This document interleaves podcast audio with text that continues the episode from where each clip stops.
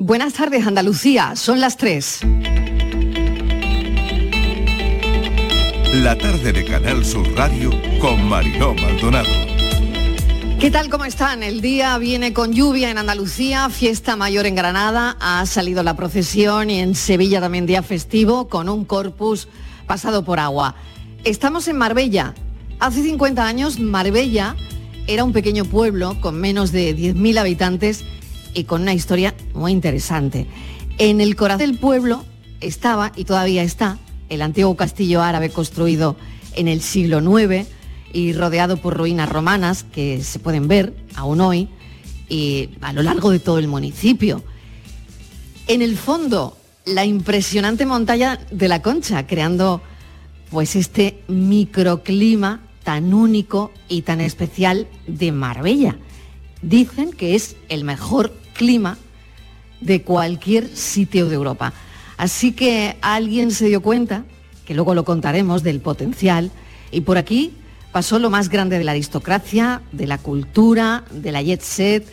Hoy les contaremos la historia, pero dentro de lo que es ahora mismo Puerto Banús, que es donde nos situamos, un enclave turístico de los principales del mundo, estamos haciendo hoy el programa en el Hotel Occidental Puerto Banús. La verdad es que cada día nuevos establecimientos se suman a la búsqueda de la excelencia en el mundo hotelero. La competencia es feroz y hay hoteles que se esmeran en superar desde luego las expectativas de sus clientes. ¿Qué pedimos al hotel cuando decidimos irnos de vacaciones? Es una pregunta que nos hacemos también hoy en el programa. Bueno, lo que pedimos es que nuestra estancia sea una buena experiencia, que con el tiempo todo esto lo recordemos con agrado, porque los hoteles ya son mucho más que un simple sitio que elegimos para descansar. Son destinos en sí mismos y la verdad es que lo que buscamos de los hoteles es una experiencia única. A mí la verdad es que me encantan los pequeños detalles porque los detalles son muy importantes. Hemos visto que cada elemento en este hotel donde estamos ha sido cuidadamente seleccionado, los colores, el diseño. La verdad es que todo eso lo hemos notado eh, cuando el equipo entraba al hotel. Así que hoy este equipo se va a dar un capricho y nos vamos a escapar de la rutina del estudio. No hemos dudado en elegir un hotel en el corazón de Puerto Banús, en Marbella, Hotel Occidental Puerto Banús, así que le vamos a contar a lo largo de todo el programa la experiencia, lo que estamos viviendo. Em, todo está diseñado aquí para ofrecernos una buena experiencia y que nos olvidemos de la rutina diaria. Así que hoy les hablo desde Puerto Banús, que ha evolucionado mucho desde su inauguración desde el año 1970 hasta convertirse en un símbolo de lujo y exclusividad en la Costa del Sol. Su historia, muy marcada por la presencia de celebridades, por el desarrollo urbanístico, una reputación mundial como uno de los destinos más destacados del mundo. Así que desde aquí les hablo hoy. Bienvenidos a la tarde.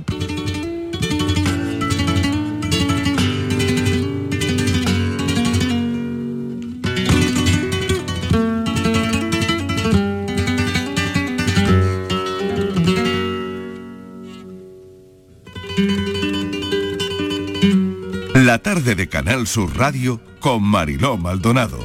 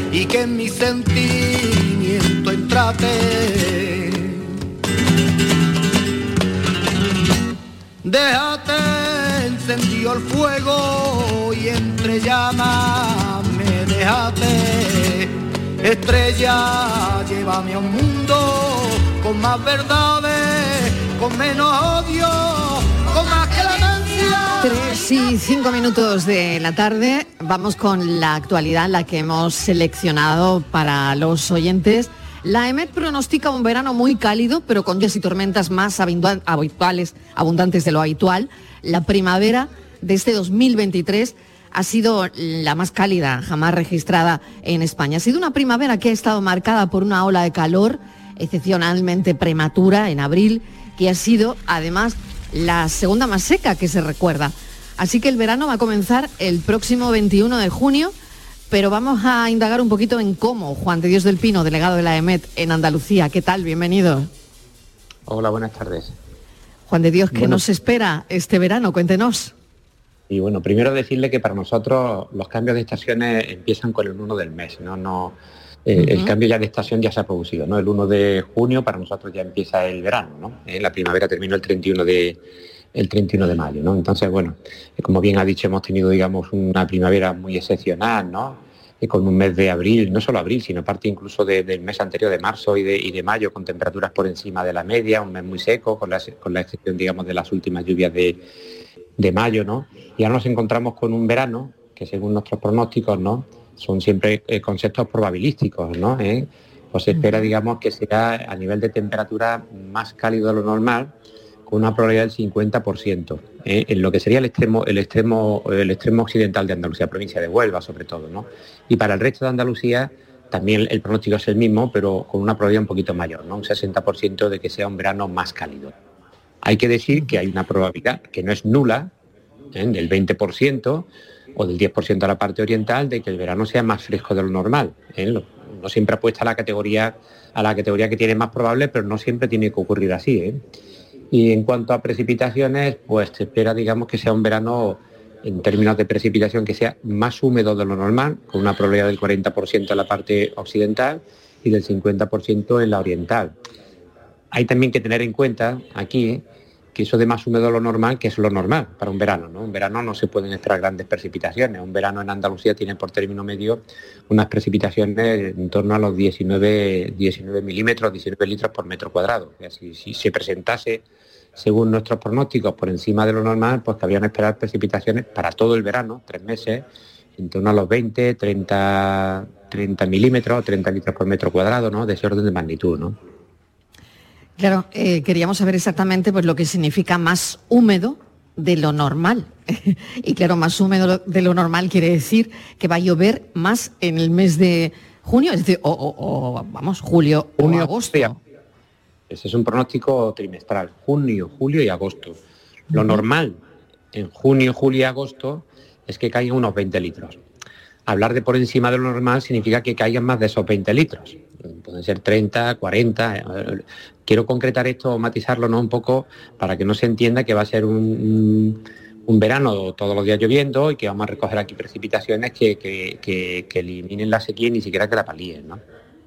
Mm. Lo que hablábamos eh, de la tropicalización del clima, que al final nuestro clima, usted lo decía, lo hemos comentado en alguna ocasión, que es mediterráneo, pero eh, claro, eh, lo estaba pensando justo cuando ayer anunciaban pues que tendremos un verano más húmedo. No sé si esto es más propio de veranos tropicales. Bueno, eh, la aparición de la lluvia no, en fin, yo no la consideraría, digamos, un, concepto de tropicalización de nuestra atmósfera porque se está convirtiendo en más húmeda. Sería algo puntual, ¿no?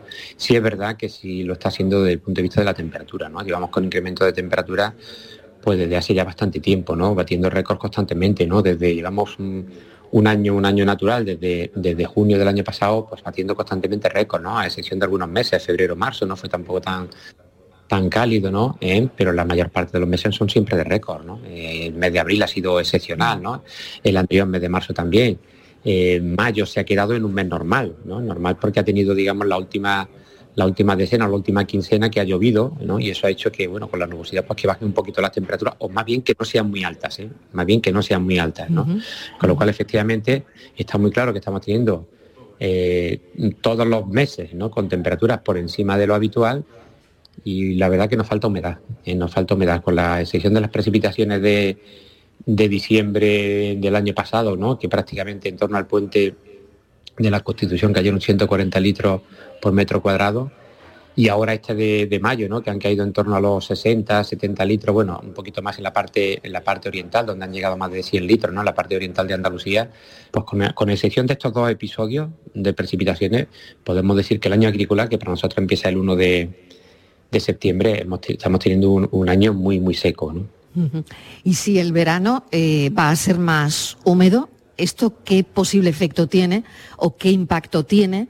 Eh, pues en, por ejemplo, en la agricultura, eh, en el medio ambiente y por otro lado en la vida cotidiana de las personas, ¿no? Esa gente que se va a la playa en verano. No sé si va a pasar con un verano más húmedo, eh, más calor o menos. ¿Usted qué cree? A ver, lo de más húmedo creo que no lo, hemos, no lo hemos entendido bien, no lo he explicado yo. Más húmedo desde el concepto de que va a llover un poquito más de la media. No significa que va a llover humedad durante todo el verano. No, humedad relativa del aire, ¿no? Claro. Eh, no, no, no, no, no, no, no. Significa que, puede que haya días lluviosos ¿eh? y esos días sí que evidentemente en esos días puntuales sí que habrá una humedad ¿no? mayor, ¿no? una humedad relativa eh, que lo notaremos, ¿no? El bochorno, ¿no? Digamos. Eso es, a eso me refería justo. Claro, no, no, los días que no haya lluvia pues serán diga, con, temperaturas normales, porque generalmente cuando, generalmente casi siempre, cuando sube la temperatura baja la humedad porque le cabe más vapor de agua a la atmósfera, ¿no? O sea, los días de, temperaturas altas son secos, aquí, ¿no? En el Caribe es otra cosa, ¿no? En el Caribe, que también evidentemente, pues hay, eh, están cerca, digamos, de unos, de, unos, mares muy cálidos, pues evidentemente allí la humedad relativa es alta. Aquí no vamos a tener esa humedad relativa, ¿no? Claro, evidentemente siempre un poquito de más humedad en la costa que en el interior, ¿no? No, no se refiere a eso más húmedo de lo normal desde el punto de vista de la humedad relativa, sino desde el punto de vista de las precipitaciones. Pues me ha parecido genial aclararlo, porque la verdad es que es interesante, ¿no? Pensar que los veranos húmedos o esa humedad, como usted decía, más típica del Caribe, ¿no? Pero bueno, a lo que nos estamos refiriendo es que podría llover más en verano. Juan de Dios del Pino, muchísimas gracias por habernos atendido como siempre, siempre un placer. Un saludo, buenas tardes. Conectamos todo esto con el Día Mundial de los Océanos porque los océanos son la base de la vida en nuestro planeta, porque producen el oxígeno que respiramos, porque son el hogar de innumerables especies, son nuestro presente y nuestro futuro. Hoy es un día para concienciar de la supervivencia de la humanidad, que está ligada a la salud de los mares y hay que mantenerlos bien son los océanos los que producen el 50% del oxígeno y son capaces de absorber el 30% del dióxido de carbono, funcionando como amortiguadores del calentamiento del planeta. Cada año se vierten 8 millones de toneladas de plástico al mar y esto la verdad es que lo que provoca es un serio peligro tanto para la calidad del agua como para la supervivencia de algunas especies marinas. Voy a hablar con la doctora María del Carmen García, es científica marina, es directora del Instituto Español Oceanográfico de Málaga. Profesora García, bienvenida, gracias por acompañarnos. Muchas gracias a vosotros por la invitación. Feliz Día de los Océanos.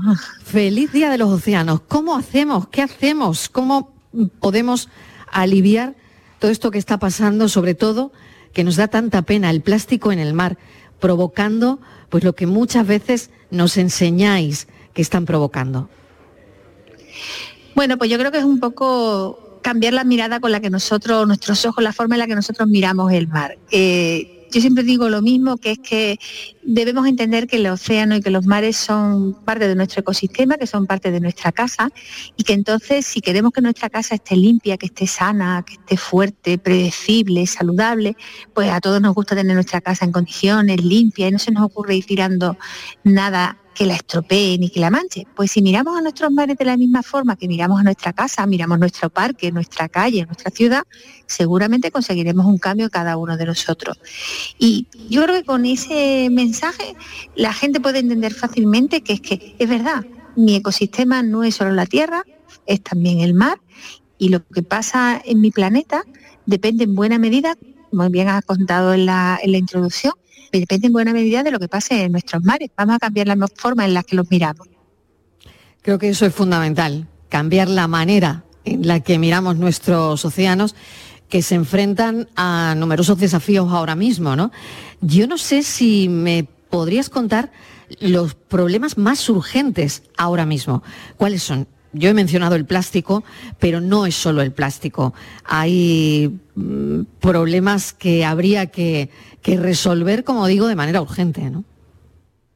Bueno, nuestros mares están muy amenazados y son muchísimos los factores que, lo amenazan. Uno de ellos es, por ejemplo, el incremento del nivel del mar que se está produciendo como consecuencia de esta crisis climática que afecta directamente a los ecosistemas costeros porque pueden parte de, las zonas costeras pueden se van a perder por este incremento del nivel del mar. Eso es uno de ellos. Otro indiscutiblemente es el incremento de la temperatura que se está produciendo, que puede afectar a distintos organismos en la forma en la que se reproducen o incluso en los sitios donde viven, porque hay especies que son muy sensibles a la temperatura y de forma que se tienen que ir a aguas más profundas para encontrar una temperatura más más fría, perdón, y, o por ejemplo, ese tipo de cosas pueden ocurrir está el gran problema que has comentado, el gran problema de los plásticos, particularmente el de los microplásticos, pero también tenemos otros como son los problemas de contaminación marina en general, debido a los vertidos de las aguas que no se tratan adecuadamente en tierra, o por ejemplo la contaminación derivada también del tráfico marítimo. Pero son muchísimos los problemas a los que les afectan al mar, pero yo creo que además debemos cambiar un poco la forma en que, en que comunicamos, en que hablamos de nuestros mares. Yo creo que debemos hacer eh, de ser realistas, decir cuál es la problemática, qué es lo que está pasando, cuáles son los, problemas que realmente están afectando a nuestros océanos, pero no hay que ser catastrofistas en el sentido de que el mensaje que tenemos que dar tiene que tener un fondo de positivismo donde nosotros pensemos que, que podemos hacer algo, que esto no es el final, porque si el mensaje que siempre damos es la sensación esta de vamos a morir todos, ¿no? No podemos hacer nada, no, al revés, tenemos que decir que algo podemos hacer y lo que podemos hacer está en cada uno de nosotros. Y eso creo que es un mensaje importante que todos entendamos que todavía estamos a tiempo, cada vez nos queda menos, pero todavía estamos a tiempo de hacer cosas, de actuar y de que cambien las tendencias. Profesora García, me parece fundamental el mensaje que está trasladando eh, me parece que es lo mejor que podemos hacer, es el papel al final de la educación, de la conciencia pública en la conservación marina y cómo mejorar lo que, lo que tenemos. ¿no? Eh, claro que eso pasa por una mayor colaboración, supongo, entre científicos, gobiernos, organizaciones no gubernamentales que los vemos recoger en la playa pues cantidad de cosas y basuras que dejamos los demás, ¿no? Eh, y que de alguna manera también eh, se deberían abordar los problemas de conservación mm, de manera efectiva, ¿no? Y, por este lado, ¿no? Pero a mí me gustaría que nos contase qué avances se han logrado para eh, hacer una o sea, monitorizar, por así decirlo, y estudiar los océanos. Porque sé que esto mm, está muy estudiado y científicamente es lo que les está dando eh, bueno, pues todo lo que está ocurriendo en nuestros fondos marinos, ¿no? El cómo monitorizan de alguna manera y la tecnología que utilizan para mm, controlar el fondo de los océanos. Es una pregunta muy interesante, es una gran pregunta, de hecho, porque para nosotros que somos seres atmosféricos es muy fácil entender que tenemos una estación meteorológica ¿no? y que nos está dando continuamente datos de la atmósfera y que nos permite tener esta información tan interesante y tan necesaria para saber el tiempo que va a hacer el fin de semana, por ejemplo. Y todo esto lo podemos hacer porque a escala global existe una red de observación de la atmósfera. Eso estamos tratando de implementarlo al mismo nivel, es muy difícil que sea al mismo nivel en nuestros mares, con estos sistemas de observación o de monitorización, como bien ha dicho. Nosotros para estudiar el mar podemos utilizar satélites y con los satélites tenemos una información muy detallada de todas las, pero solamente de la superficie del mar, de los primeros centímetros. Y recordemos que la inmensa mayoría de nuestros océanos están por debajo de esa superficie. Tenemos la dificultad de que para estudiar lo que ocurre a 2.000 metros de profundidad en el centro del Atlántico necesitamos llegar a ese punto. Y para llegar a ese punto necesitamos un barco. Y ese barco necesita ir dotado de equipamiento. Ese equipamiento que es muy costoso, no solo económicamente, sino necesita mucho desarrollo tecnológico, debe ser utilizado, manejado por personal específico, personal técnico muy especialista, que va acompañado de personal científico. Con lo que estoy diciendo es que para conseguir información a 2.000 metros de profundidad en el centro del Atlántico, necesitamos muchísimos recursos económicos y finalmente conseguimos muy pocos datos. Muy pocos datos porque no tenemos estaciones permanentes en todos los puntos como tenemos las estaciones meteorológicas, que las tenemos en tierra. Cualquiera en su casa puede tener una estación meteorológica que aporte los datos a, los servicios meteorológicos. Para tener una información detallada necesitamos que esta red crezca. Crece, hay muchos instrumentos cada vez más autónomos que nos permiten dar esa información y cada vez conocemos mejor cómo se comportan nuestros mares. Solo podemos proteger aquello que entendemos cómo funciona, porque tenemos que saber cuáles son sus características naturales, cómo puede variar de unos meses a otros de forma natural, porque la naturaleza es cambiante. Pero para saberlo necesitamos tener muchos datos, mucha información continuada en el tiempo. Y trabajamos en ese sentido. Y los países cada vez están más comprometidos. Europa particularmente está muy comprometida en este sentido. Y así es como más o menos trabajamos. ¿Cómo se ve el futuro? Ya para terminar. Y me gustaría saber también una pregunta personal. Eh, sí. ¿Por qué em, dedicarse a los océanos? ¿Por qué em, una investigadora con, bueno, con este tipo de investigaciones, eh, eh, qué te lleva ahí? Bueno, pues mira, a mí dedicarme a la ciencia ha sido una cuestión de que a mí me gusta estudiar, básicamente. Y sinceramente puede sonar raro, pero es que yo creo que cada uno de nosotros en realidad nos gusta estudiar cuando nos gusta nuestro trabajo. Yo entiendo que vosotros, periodistas, os estáis formando continuamente.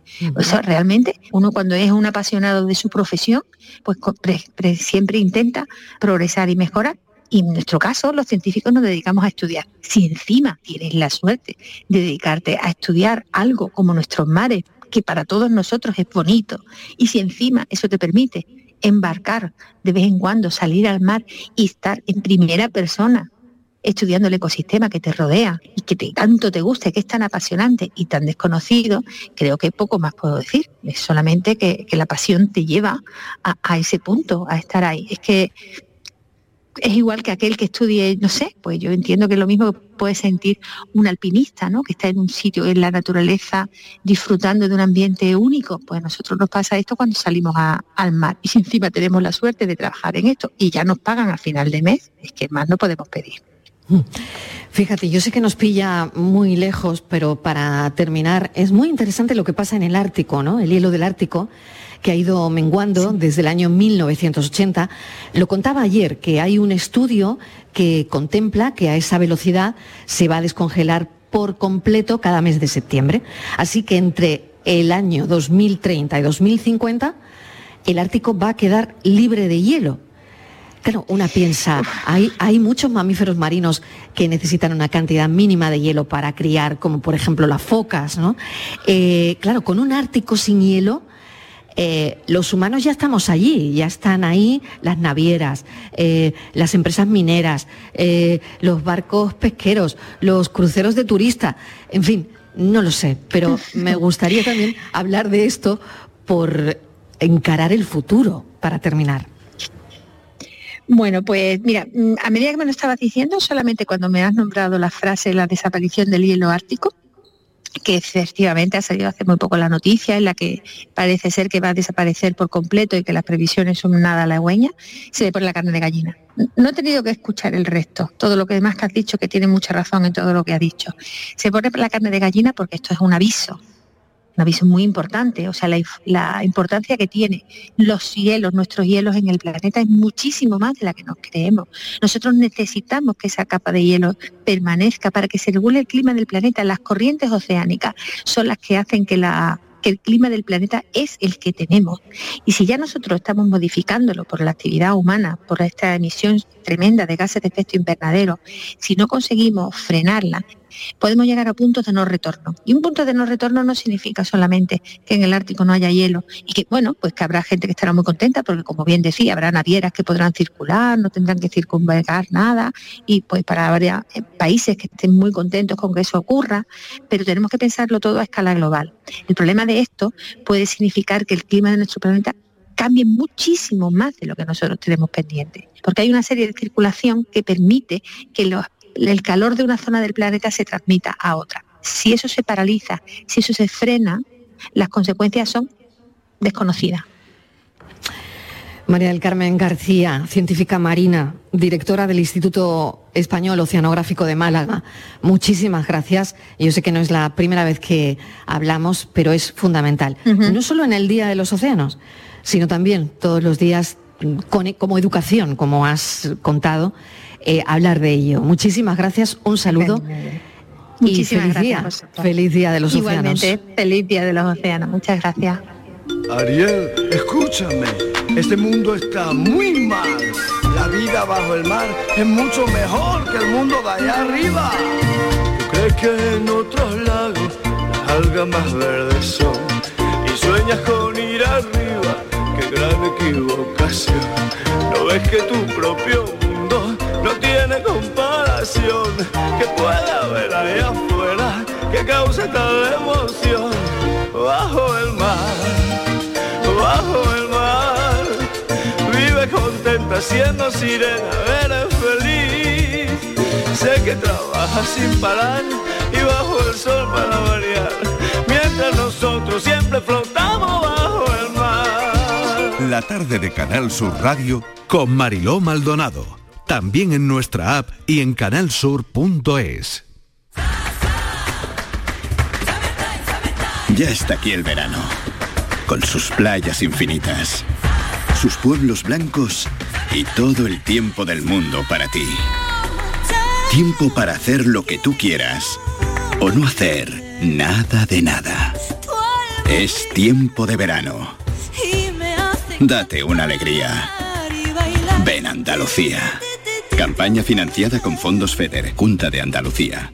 Dicen que detrás de un gran bote del Eurojackpot hay un gran millonario. Esto, ¿y detrás de un gran millonario? Pues que va a haber un... Ahora Eurojackpot, el mega sorteo europeo de la 11, es más millonario que nunca. Este viernes, por solo 2 euros, bote de 85 millones. Eurojackpot de la 11, millonario por los siglos de los siglos. A todos los que jugáis a la 11, bien jugado. Juega responsablemente y solo si eres mayor de edad.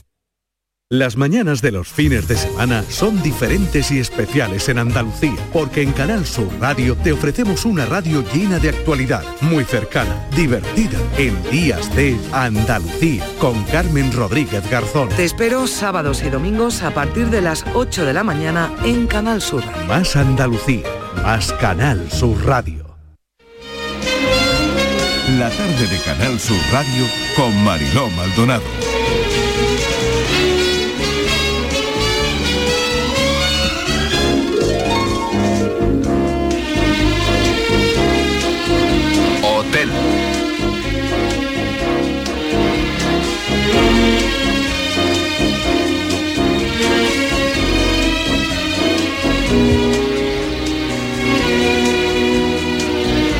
Estamos haciendo el programa hoy la tarde de Canal Sur Radio en un sitio espectacular, vamos, yo me lo pido todas las tardes, en el Hotel Occidental Puerto Banús. Cada día, eh, lo decíamos al principio, nuevos establecimientos se suman a la búsqueda de la excelencia en el mundo hotelero. La verdad es que la competencia es feroz y hay hoteles que se esmeran en superar las expectativas de los clientes. Yo soy muy de los pequeños detalles y los pequeños detalles a mí me conquistan, a mí me ganan. Tengo conmigo a la directora del Hotel Occidental Puerto Banús, darle las gracias por el recibimiento, María Gutiérrez. Gracias, gracias por tenernos en, en tu hotel y dejarnos hacer el programa hoy desde aquí. Buenas tardes Mariló, gracias a vosotros por haber contado con nosotros hoy y es un placer por supuesto recibiros en nuestra casa esta tarde. Lo primero que voy a hacer es darle paso a mi compañero Miguel Fernández que está recorriendo el hotel. No sé en qué punto del hotel se encuentra ahora mismo, Pero, eh, ¿dónde estás, Miguel? Mariló, no son horas. Ah, no. No son horas, perdona. ¿Y eso? Eh, porque es la hora de la siesta. Ah, de acabo Y de despertar. Sí, Ah, bien. me Vale. He llegado Vale. a una habitación estupenda, eh, he abierto la ventana, mira, mi, mi, eh, mi terracita, eh, bien sentado, una cama estupenda, la habitación súper acogedora. Y ahora, eh, que, que- que- que va a entrar en directo, que va a entrar en directo. Pero, pero, pero, por favor, una siesta. Una siesta, esto no se hace. Disfrutar del colchón. ¿Cómo es el colchón? A ver, porque es fundamental un poquito, eso. Un poquito sí, Marilo, un poquito sí he disfrutado. Y, y además, me, una cosa que hacemos cuando llegamos al hotel, ¿no? Lo primero que hacemos es un poco identificarnos con el espacio, con la habitación, vemos si está, si está a nuestro gusto, cómo es la decoración. Eh, ese primer momento de, de contacto con el hotel en la habitación es fundamental para garantizar una buena estancia, un buen descanso o para todo lo contrario, ¿no? Para adentrarnos en el infierno. Pero en este caso no, aquí estamos encantados. Eh, Yo, estaba dando una cabezadita estupenda y cuando habéis dicho que, oye, que diga algo, que diga algo, que diga algo, pues he salido al pasillo y mira, me he encontrado con Montserrat Moreno, Monse, que es toda una institución en este, en este hotel, porque es la gobernanta. Tiene a su cargo 50 personas. Ella y su equipo son de alguna forma los responsables de, ese eh, estado de las 294 habitaciones de este hotel. Siete de ellas son Junior Suites, eh, para que mm, bueno, le den ese, ese contacto caluroso, afectuoso al cliente que luego eh, hace que la estancia sea fácil, eh, sea agradable. Monse, buenas tardes. Buenas tardes. Bueno, gobernanta. El, el- no sé, suena eso todavía un poquito antiguo, ¿no? Sí, un poquito. Es- vamos a explicarle eh, a los andaluces y andaluces que nos están escuchando en este momento, todos tenemos más o menos idea de tu trabajo, pero, pero yo creo que tú lo vas a contar mejor y que seguro que nos vamos a llevar alguna sorpresa con la de cosas que hacéis tú y tu equipo. Exactamente. Tengo un equipazo, eso es lo primero, porque son 50 personas a mi cargo. Y bueno, pues ellas son las que prácticamente tienen el hotel eh, en, intacto, incluso desde que entra de- desde la recepción hasta que estás en la habitación y en todas las zonas. Y eso es gracias a ellas. Pues la verdad, pues tienen a veces momentos de estrés y tienen momentos de, de tener que ir corriendo a colocar una cosa que le falta o esto o lo otro, pero es verdad que al final son ellas las que sacan, eh, eh, digamos, esa sensación que tenga el cliente de bien. Esa buena sensación que tengo yo en este momento, por ejemplo, y además en muy corto plazo de tiempo, porque yo me puedo estar marchando y la persona que va a reemplazarme en esta habitación puede estar llegando. Cuando eh, tu equipo llega aquí, a esta habitación, ¿qué es lo primero que hace?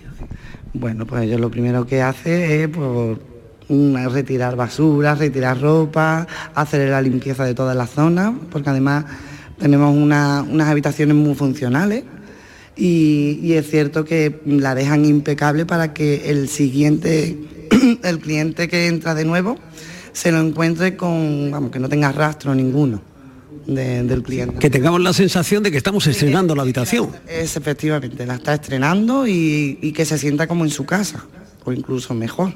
Bueno, y todo eso en un tiempo récord y, y además con un acabado. eh, Ma- Mariló, te voy a contar la verdad. Yo estoy, eh, estoy deseando hacer una pregunta a Monse. No sé si debo. No sé si luego me va a regañar. A ver si esto me va a costar luego una. Pero mira, es que yo, fíjate que llevaré años yo yendo a hoteles y siempre he tenido la, curiosidad de preguntar ese acabado de las sábanas. ¿Por qué la cama de un hotel queda de una forma que tú no consigues dársela en tu casa? A ver, Monse, ayúdame en esto, porque luego mi jefa me va a regañar y yo te he mandado una habitación a que hagas preguntas, en fin, tal y tal. Pero ayúdame tú, porque esto, esto es fundamental. Eso tiene su, técnica y su práctica. No es más, solo practicar y, y bueno, una vez que te enseñan a hacerla, pues todas, todas prácticamente van igual. No, son, no es tan complicado como parece, Miguel. Anda, fíjate, Marilo, yo ensayando. mientras- Llevo mientras media te da un tutorial. ensayando. Me va Sí. a dar un tutorial, Monse. Tú Venga, sabes que Monse y luego nos lleva toda la vida dedicada a, a esta tarea, que empezó desde, desde abajo y que ahora, fíjate, comanda este equipo que hace que, nos sintamos en esta habitación como, como en casa. Pero yo ya que estoy, ya que me has despertado, me voy a dar una vuelta por otro punto del hotel. ¿Te parece? Monse, gracias. Conectamos, conectamos enseguida. Las gracias a Monse. Tengo aquí a María Gutiérrez, que lo está escuchando todo, que es directora de este Hotel Occidental Puerto Banús y que, bueno, ya le, hemos dado las gracias por acogernos. Lo primero ha sido ir a una habitación y comprobar cómo está la habitación, pero me gustaría saber cómo logra su hotel destacarse en una ubicación exclusiva como esta, donde la competencia tiene que ser feroz. El hotel reabre sus puertas después de una larga historia, porque este hotel se ha operado más como apartamento, pero para el sector turístico desde el año 1991.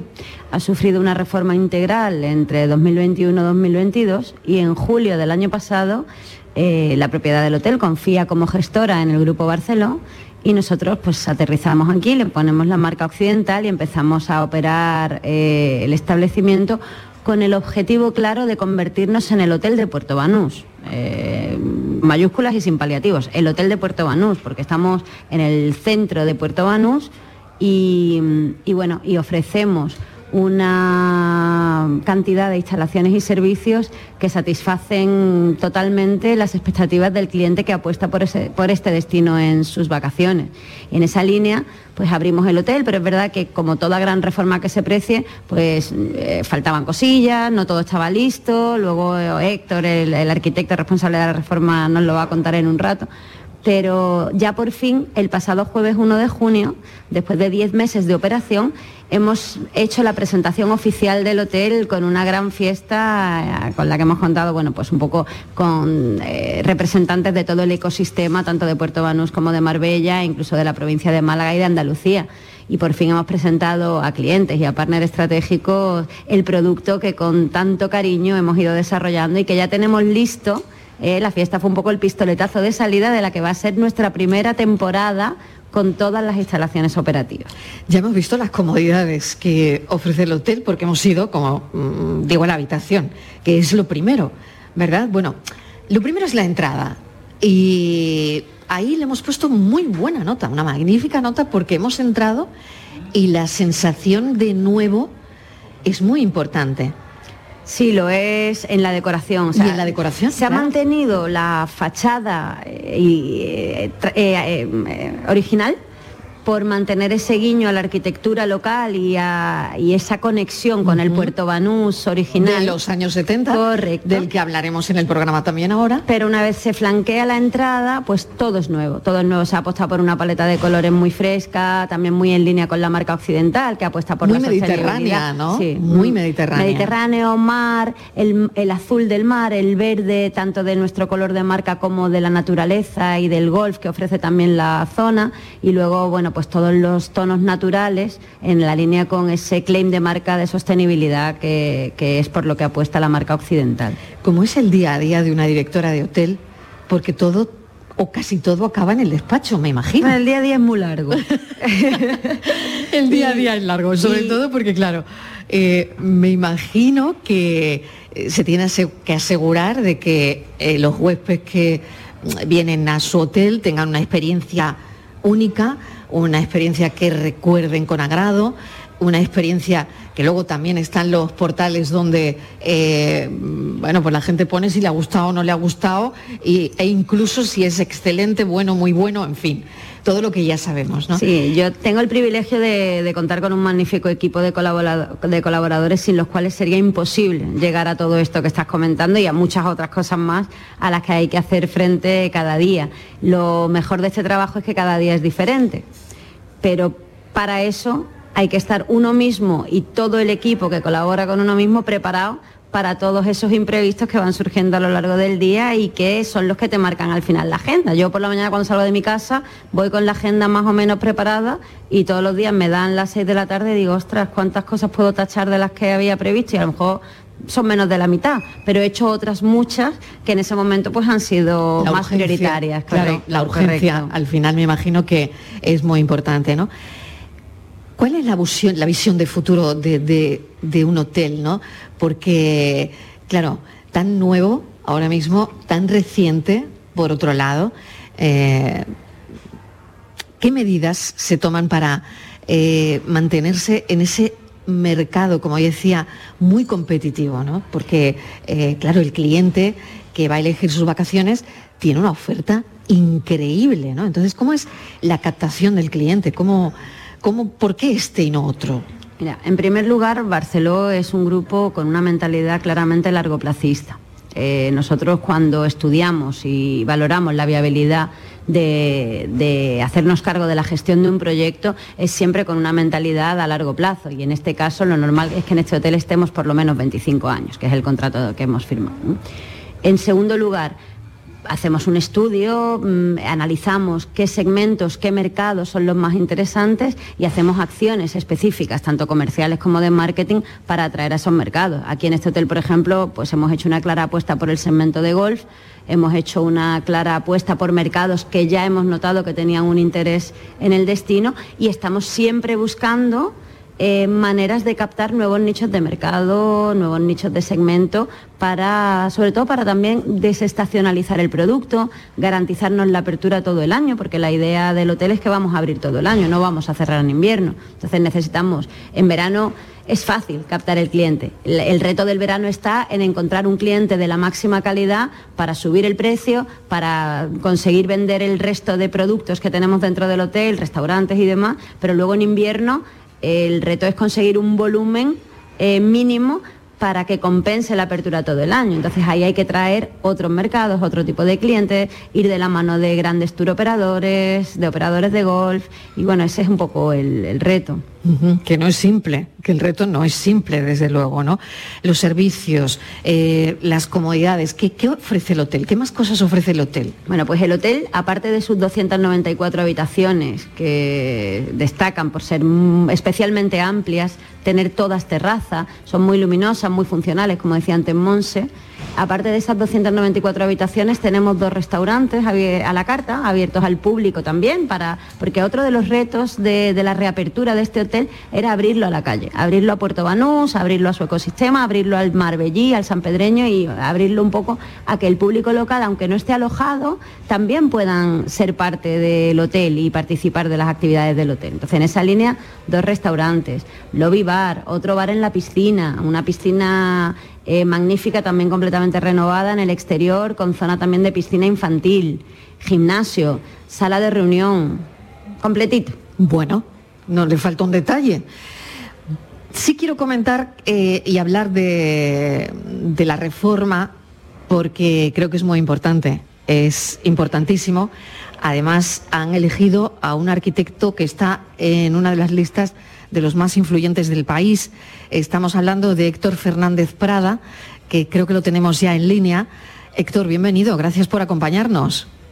Muchas gracias a vosotros, Marilo. Buenas tardes. Buenas tardes. Vamos a hablar del proceso de renovación de este hotel.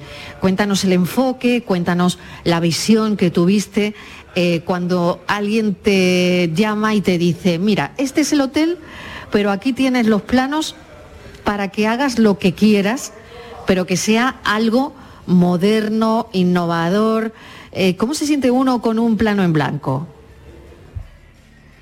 Bueno, pues hablando de sentimientos, y, es curiosa la pregunta, eh, porque la, respuesta es peculiar, eh, cuando a nosotros nos llamaron y recibimos este encargo, tenéis que tener en cuenta que nosotros somos una empresa joven. Entonces, pues tienes los sentimientos de, pues a lo mejor no miedo, pero sí respeto, a la vez que alegría e ilusión.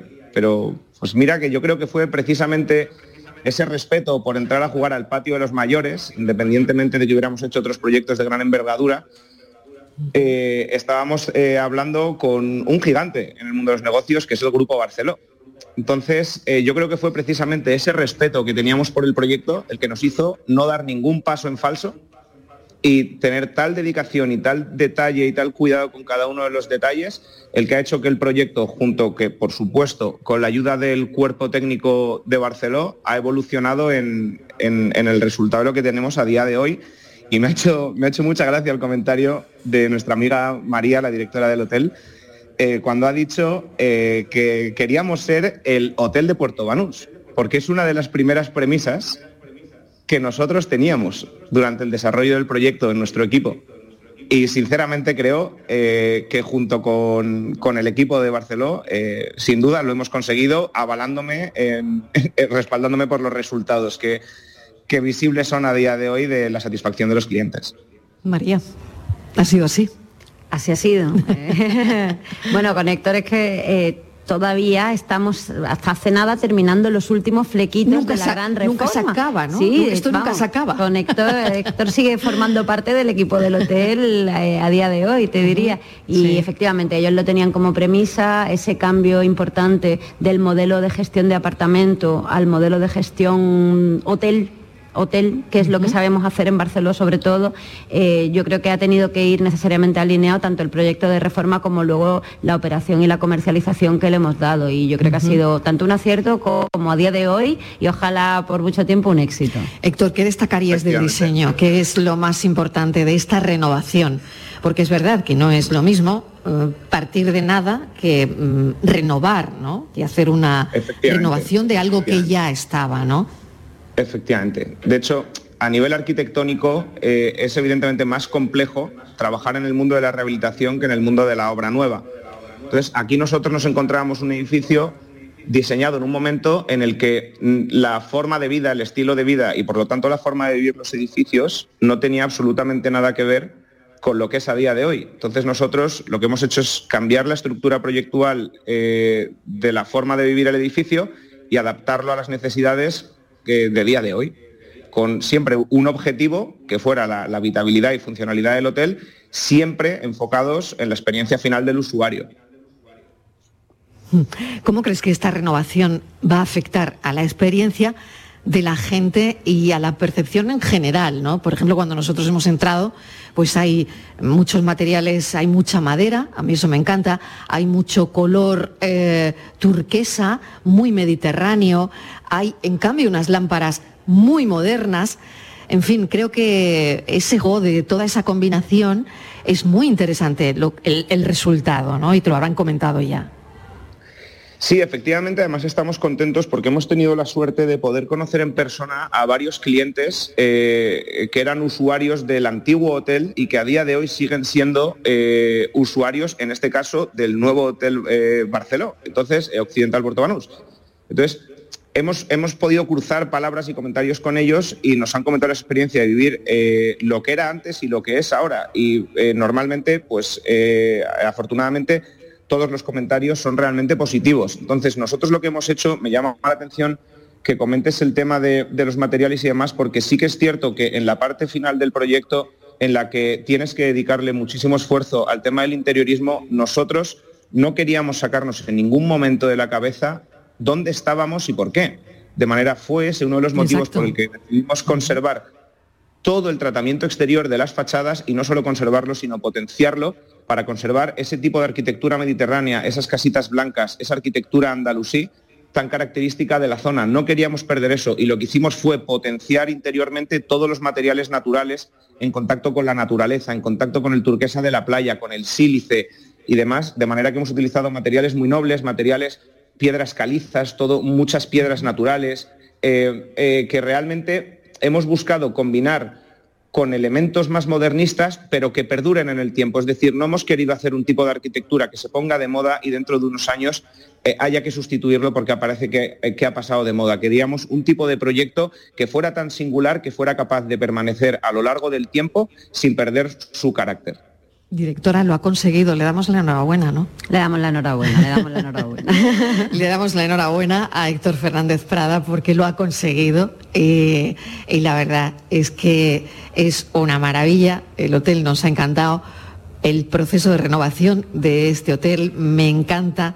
Eh, lo que acaba de comentarnos, ¿no? Mm, preservar lo mediterráneo, ¿no? Preservar también, eh, pues eso, ¿no? el que sea una experiencia única y, también eh, de dónde viene el hotel, que eso yo creo que es importante porque al final enlaza con, y conecta con la historia de Puerto Banús. Así que muchísimas gracias. Enhorabuena, Héctor Fernández Prada, arquitecto, en el listado de los más influyentes del país. Y, bueno, que siga tu éxito del Grupo Doge. Gracias, Doche. Muchísimas gracias, Marilo. Un abrazo. Vamos un momentito de publicidad. María, no te vayas, vamos a seguir charlando. Hasta ahora.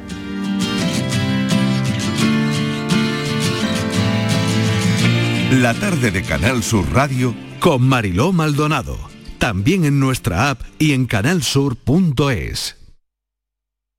Sevilla es Canal Sur Radio. Queremos seguir dándole alas a tu negocio. Por eso, en Caja Rural del Sur trabajamos día a día para que tu negocio no tenga fronteras. Ponemos a tu disposición expertos en negocio internacional que te darán respuesta inmediata, siempre que lo necesites. Caja Rural del Sur. Formamos parte de ti. La sombra, la sombra vendo.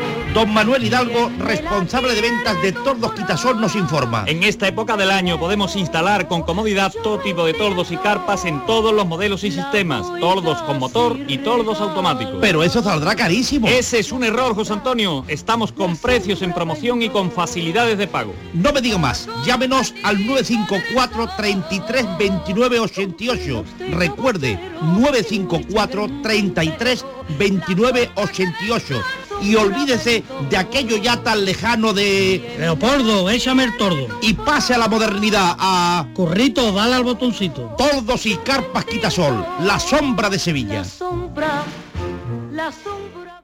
¿No conoces todavía Canal Sur Podcast? Descubre nuestra nueva plataforma digital de contenidos especializados, Exclusivos, de producción propia. como Por Sevillanas, un espacio dirigido por Manolo Gordo dedicado a las sevillanas de siempre. Con el mayor repertorio clásico, con los grupos y solistas más renombrados, las letras que están en nuestra memoria y las sevillanas de reciente edición. Canal Sur Podcast. La tuya.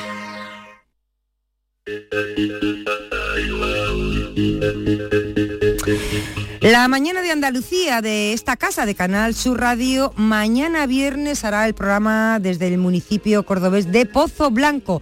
Jesús Vigorra y todo el equipo de la mañana van a dedicar el programa a bucear por los secretos de la ganadería y las industrias que se nutren del sector primario de la Sierra Cordobesa, entre ellas las de Kovac, que es todo un referente. Vamos a escuchar de primera mano el día a día de los ganaderos de la zona y de todas las industrias que están asentadas en la sierra, dedicadas, como les decimos, a la transformación y comercialización de los productos del sector primario. La mañana de Andalucía con Jesús Vigorra a la cabeza, mañana viernes desde Pozo Blanco.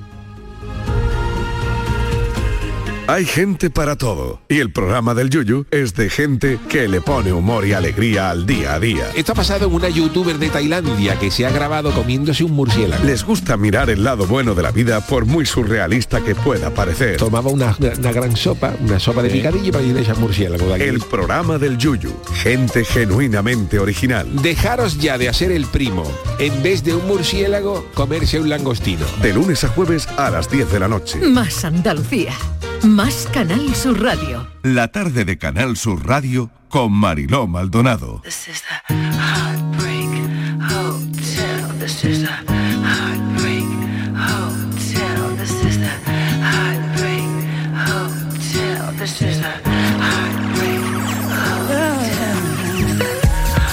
Estamos en Marbella, en el Hotel Occidental Puerto Banús, pasando aquí la tarde. Estamos con su directora, con María, que la estamos acusando a preguntas.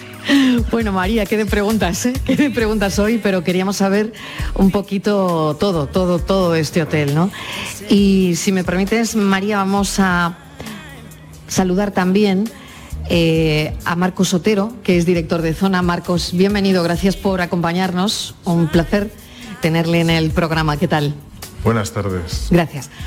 Bueno, ¿qué medidas toma este hotel para ser ahora un, un hotel eh, influyente dentro de la zona? Lo hablaba con la directora hace un momento, pero claro, usted como director de, de zona, para que esto mm, funcione, ¿cuáles son las claves? Bueno, la clave es acercarnos y para eso creo que lo ideal es tratarme de tú en primer lugar. Bien, pues lo hacemos así, claro que sí. Bueno, creo que tenemos un productazo con una localización eh, muy favorable. Entonces, como tenemos toda la materia prima a favor, eh, lo, lo siguiente es eh, saber, saber comunicarlo. ¿no? Creo que estamos en pleno proceso de, de hacer llegar este, este magnífico hotel a, todos los canales. creo que podemos eh, hacer una operación de 12 meses con altas ocupaciones y bueno, eh, nos apoyamos en toda nuestra experiencia, en, nuestro, en nuestros equipos, en toda la oferta gastronómica y bueno, en toda la oferta que también tiene este, eh, lo que es Puerto Banús, que es uno de los puertos más influyentes de, España y una referencia incluso a nivel mundial. Para que esto llegue a buen puerto, y, y lo comentaba con, con María, para que hotel tenga un crecimiento, abra todo el año, eh, haya un, éxito, pues lo que ahora pretendéis todos, ¿no? Eh, ¿Cuáles son los elementos más importantes?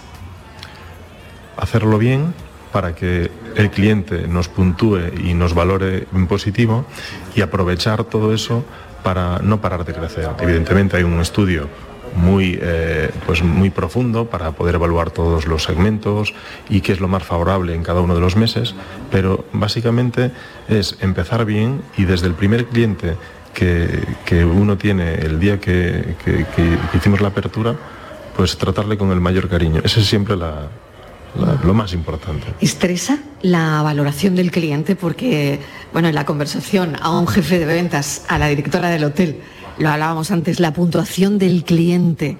¿Cuánto estresa esto? Porque claro, esto hace años no existía, pero ahora con las redes sociales, con los portales que ya conocemos, donde la gente va a esos portales y mm, directamente mm, pues, eh, elige su establecimiento. No sé, creo que des- de- desde nuestro punto de vista lo tomamos con mucha naturalidad. Escuchamos al cliente. Entonces, eh, no lo vemos como una amenaza, sino como una oportunidad para saber en tiempo real qué es lo que hay que hacer para poder mejorar su estancia. ¿Qué programas eh, hay para un cliente mm, que llegue aquí con su maleta esta misma tarde? Que además los he visto haciendo el check-in. Eh, ¿Cuál es? ¿Se va a ir con, con esa satisfacción del cliente que, que se pretende en todos los hoteles? Bueno, aquí ahora mismo en esta parte del año es muy fácil. Hay mucho británico, la gente viene a pasárselo bien y Puerto Banús ofrece pues eh, muchas, eh, muchas opciones. Entonces tú les ves que llegan con ansias y bueno, aprovechan el hotel, eh, hacen un montón de planes, se van de compras, aprovechan pues estos magníficos beach clubs y restaurantes que hay en esta, en esta parte de, Marbella. Y, y bueno, es ajetreado, pero se lo pasan muy bien, se marchan muy contentos, ¿no? que es el objetivo. María, ese es el objetivo, está clarísimo, ¿no? Siempre es el objetivo, un cliente que marche satisfecho y convertirlo también en prescriptor, eh, tanto en el tradicional boca a boca como ahora, como decías, pues está todo el tema de las redes sociales, todo el tema de los portales de opinión y demás. Entonces un prescriptor antes, el boca a oreja, pues a lo mejor uno traía a otro. Ahora uno puede traer o, o animar a no venir a muchísimos. Entonces no es un estrés, es una oportunidad y es una estimulación. Es una estimulación a generar clientes contentos que traigan muchos más clientes y que ellos mismos repitan en muchas ocasiones. María, ¿cuánta gente trabaja en este hotel? ¿A cuántas personas da trabajo este hotel? Pues ahora tenemos por encima de 100 personas en plantilla, Eh, una gran parte con contratos fijos y algunos fijos discontinuos. Pero en total el equipo del hotel somos por encima de 100 personas. Marcos Sotero, muchísimas gracias, mucha suerte ¿eh? en esta andadura con, con este nuevo hotel en las manos que es muy interesante. Y bueno, mm, decirle a María Gutiérrez, la directora de este hotel Occidental Puerto Banús, darle la enhorabuena y que estamos aquí hasta las 6 de la tarde. Así que bueno, vamos a ir recorriendo cada lugar del hotel. Espero disfrutéis mucho y aquí tenéis vuestra casa. Muchísimas gracias, María. Gracias.